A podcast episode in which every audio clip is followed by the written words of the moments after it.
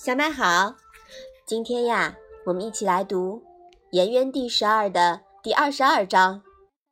你看啊，樊迟又来问问题了。樊迟问仁，子曰：“爱人。”问智，子曰：“知人。”樊迟未答。子曰：“举直错诸枉，能使枉者直。”樊迟退。见子夏曰：“相也无见于夫子而问智。”子曰：“举直错诸枉，能使枉者直，何谓也？”子夏曰：“富哉言乎！舜有天下，选于众，举高尧，不仁者远矣。汤有天下，选于众，举伊尹，不仁者远矣。”妈妈。举直错诸枉是什么意思呀？这里的“错”呀，是同提手旁的“错”，是放置的意思。那“诸”字呢？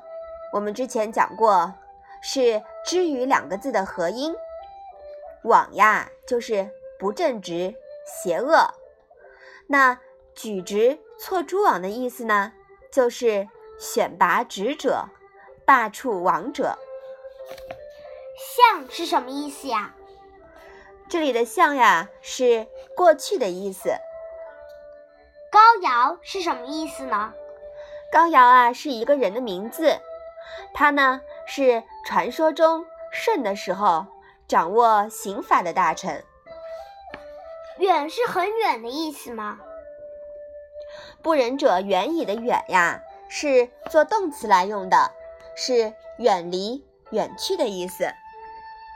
汤是一个君主吗？嗯，你说对了，汤有天下嘛，是不是啊？嗯，那汤呢是商朝的第一个君主，他的名字啊叫吕。伊尹又是谁呢？伊尹啊是汤的宰相，曾经辅助汤灭下新商。这一章又是什么意思呀？樊迟问。什么是仁？孔子说：“爱人。”樊迟问：“什么是智？”孔子说：“了解人。”樊迟还不明白。孔子说：“选拔正直的人，罢黜邪恶的人，这样就能使邪者归正。”樊迟退出来，见到子夏说：“刚才我见到老师。”问他什么是智？他说：“选拔正直的人，罢黜邪恶的人，这样就能使邪者归正。”这是什么意思？子夏说：“这话说的多么深刻呀！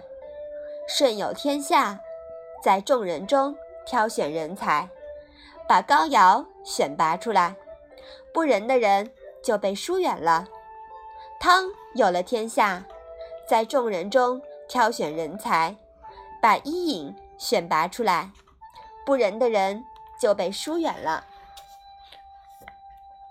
我们说呀，仁者爱人，智者识人。无论在国家、政党还是公司、组织，都有指导意义。政党要代表大多数人的利益，公司呢？要有价值观，伟大的价值观才能产生伟大的商业机会。那关于智呢？孔子认为是要了解人，选拔贤才，罢黜邪才。但在历史上呀，许多贤能之才不但没有被选拔，反而受到压抑，而一些坚硬之人却平步青云。这说明。真正做到智，并不容易。这一章啊，其实也讲了“近朱者赤，近墨者黑”的道理。